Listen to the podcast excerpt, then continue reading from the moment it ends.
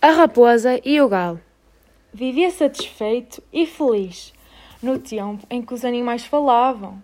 Um galo imponente, rodeado de muitas galinhas, de onde uma quinta onde não faltava nada.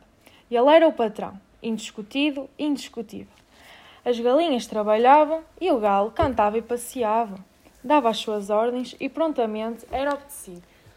Por aquelas redondezas não havia galo mais respeitado pela sua inteligência e pela maneira como dirigia os trabalhos agrícolas da propriedade.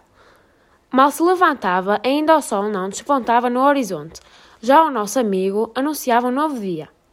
Depois de dar as suas ordens e de os trabalhos se iniciarem, o nosso amigo, acabado o almoço, ia dar placidamente o seu passeio matutino.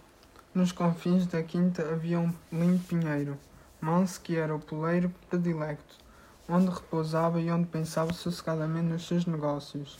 A sua dignidade e a sua compostura criavam invejas em certos bichos que não tinham possibilidades, nem pela inteligência, nem pelo caráter, de chegar nem de longe aos calcanhares do nosso galo.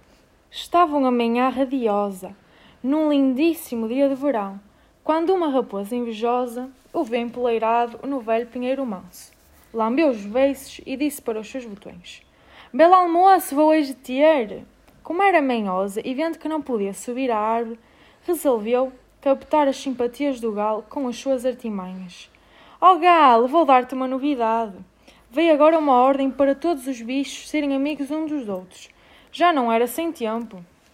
A maldade tinha desaparecido dos nossos corações e nós, as raposas, já demos o exemplo. De inimigos ferozes como éramos dos cães, ficámos amigos íntimos. E agora resolvemos fazer as pazes com todos os animais. Desce cá para baixo e, como eu já não te faço mal, vamos dar um passeio.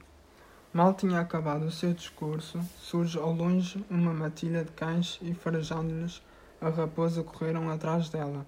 A raposa fugia o mais que podia, o galo de cima do pinheiro gritavam-lhe, rindo a bandeiras despregadas, Mostre-lhes a ordem, mostre-lhes a ordem. E a raposa respondeu: Não tenho vagar, não tenho vagar.